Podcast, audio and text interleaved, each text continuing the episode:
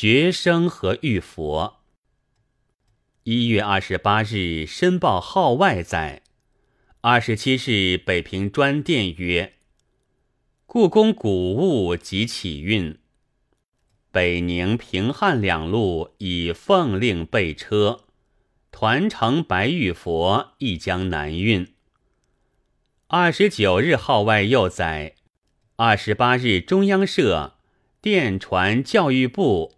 点评各大学，略曰：举各报载，余官告紧之际，北平各大学中颇有逃考及提前放假等情，均经调查确实，查大学生为民国中间分子，俱容妄自惊扰，败坏校规。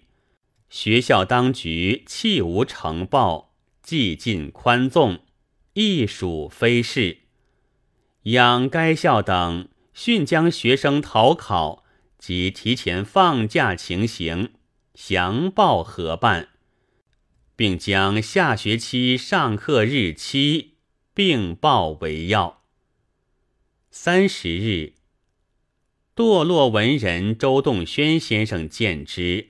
有诗叹曰：“寂寞空城在，仓皇古董迁。头儿夸大口，面子靠中间。惊扰聚云望，奔逃只自怜。